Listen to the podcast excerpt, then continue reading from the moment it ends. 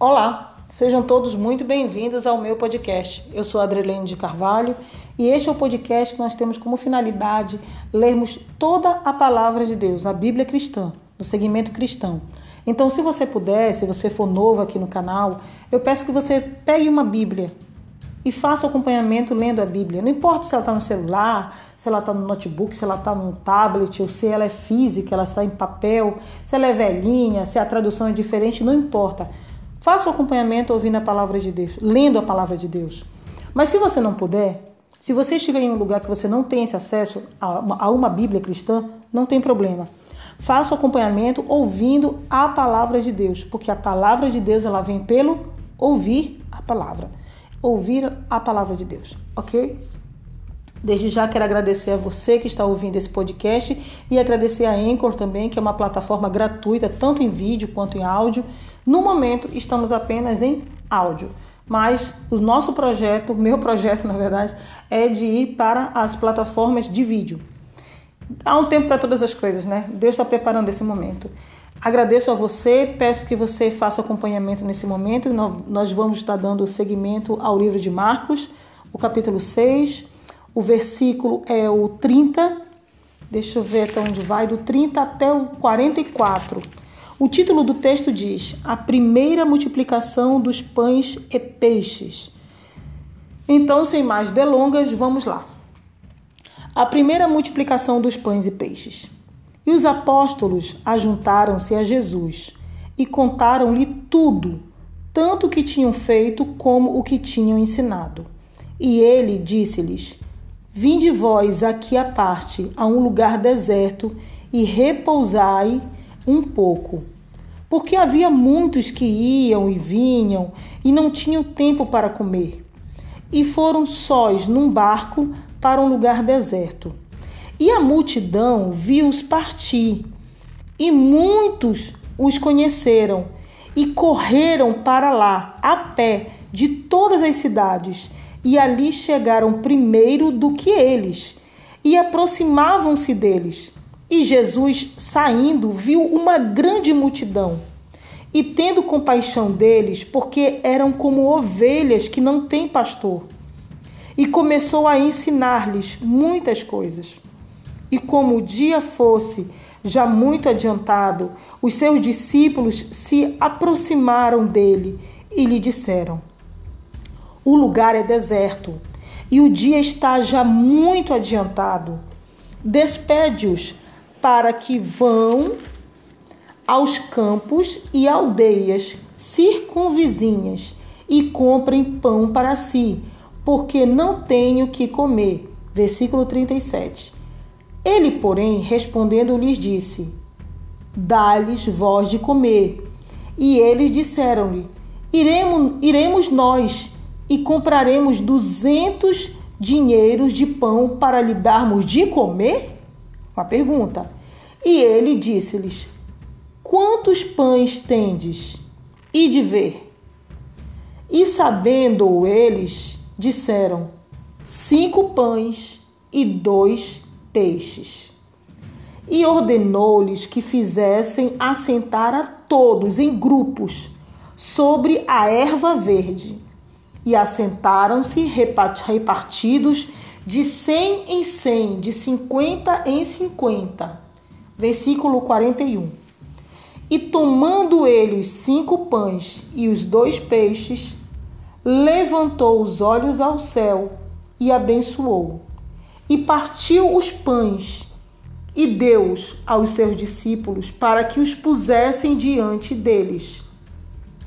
E repartiu os dois peixes por todos. E comeram e ficaram fartos. E levantaram doze cestos cheios de pães, de pedaços de pão e de peixe. E os que comeram os pães eram quase cinco mil homens. Até aqui. Nossa, essa mensagem ela impacta assim meu coração de uma forma magnífica. Jesus ele multiplicou. Ele multiplicou de uma maneira esses pães e esses peixes, cinco pães e dois peixes. milagre. Isso aqui é puro milagre. Isso aqui é, é você estar em uma situação e olhar para um lado, olhar para o outro e dizer: não tenho mais saída, não tenho mais para onde ir, não sei mais o que fazer. E confiar verdadeiramente na provisão de Deus. Jesus multiplicou o pouco que existia. Os cinco pães e os dois peixes. Porque continuo reafirmando que eram cinco pães e dois peixes. Aqui no versículo 38 diz cinco pães e dois peixes. Às vezes a gente se desespera muito. Nós, seres humanos, temos uma tendência a sofrer por antecipação. Quantas vezes você não pensou, ai meu Deus, olha só, o diagnóstico nem saiu. Mas você já começou a dizer, ai meu Deus, tô com nódulo aqui no seio. Eu já tô, já tô com câncer. Eu já vou perder o seio, já vou perder o cabelo, vou perder a sobrancelha, vou fazer quimioterapia. Já começa a pensar antecipado, por antecipação, literalmente a desgraça. Já começa a ver uma coisa que ainda nem aconteceu. E outra, outra coisa, muitas pessoas que fazem quimioterapia, eu tô te falando isso porque eu estou sentindo no meu coração dizer, quantas pessoas fazem que é, é, fazem seus exames, veem, são diagnosticados que estão doentes, estão com câncer, fazem tratamento, se recuperam, ficam boas, porque ainda não chegou o tempo da pessoa ir. Há um tempo para todas as coisas. A Bíblia diz: no mundo terei aflição, mas tem de bom ânimo. Porque se Cristo venceu, nós vamos vencer. Quando for a tua hora de morrer, você vai morrer. Quando for a minha hora de morrer, eu vou morrer. Pode ser de câncer, pode ser de um, uma é, diabetes, de uma hepatite, de uma outra bactéria que a gente nem conheça, pode ser de um infarto fulminante. Eu tenho uma parente que teve um infarto fulminante na cozinha. Ela estava na cozinha, de repente ela caiu e morreu. Ninguém esperava que ela fosse morrer do coração, mas ela morreu. Então muitas vezes nós sofremos por antecipação. Porque abre a geladeira, meu Deus, está faltando leite, está faltando isso, está faltando aquilo. Ai, meu Deus, que dinheiro eu vou comprar? Ai, porque eu já estou desempregado, estou passando luta no serviço, já vão me botar na rua e eu tenho que começar a procurar emprego. Nem te demitiram, você já está falando que vão te jogar na rua. Já está falando que você vai ficar desempregado, já está profetizando, porque a boca tem poder. Já está dizendo que vai ficar desempregado, que vai não ter dinheiro, que vai passar fome. Ei, calma. Por favor, calma. Não é assim. Se Jesus não desamparou mais de 5 mil homens, quando eles dizem mais de 5 mil homens, mais de 5 mil pessoas que tinham lá. Se ele permitiu que todos se alimentassem espiritualmente e fisicamente, todos se saciaram, ainda sobrou 12 cestos. Você acha que Deus vai me desamparar ou vai te desamparar? Claro que não. Vamos parar de sofrer por antecipação. Vamos parar com essa mania de desgraça. Muitas vezes nós olhamos muito mais para dificuldades que ainda nem existem do que o que a gente está vivendo nesse momento hoje. O que você tem hoje nas suas mãos, agradeça. O que eu tenho hoje nas minhas mãos, eu devo agradecer e parar de ficar reclamando, murmurando. O povo de Israel murmurou no deserto. Eles tinham roupa, tinham sapato, eles tinham, eles tinham maná, o alimento que vinha do céu, e estavam reclamando.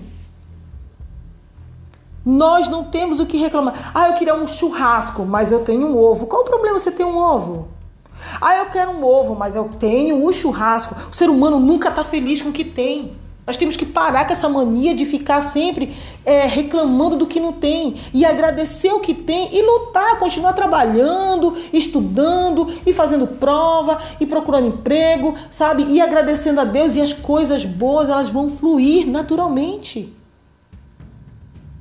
Nós precisamos ter um pensamento positivo e uma fé inabalável em Deus. Eu sei que é difícil, porque eu também sou ser humano. Todos nós somos seres humanos, mas nós precisamos acreditar e confiar piamente que Deus cuida de nós. Deus não vai te deixar passar fome. Deus não vai permitir que você fique desempregado, a não ser que Ele tenha um propósito maior sobre a tua vida, te tirando desse emprego, fechando essa porta para ti. Eu sempre digo que Deus, sempre, quando Ele fecha uma porta, Ele escancara um portão. Deus não nos puxa para baixo.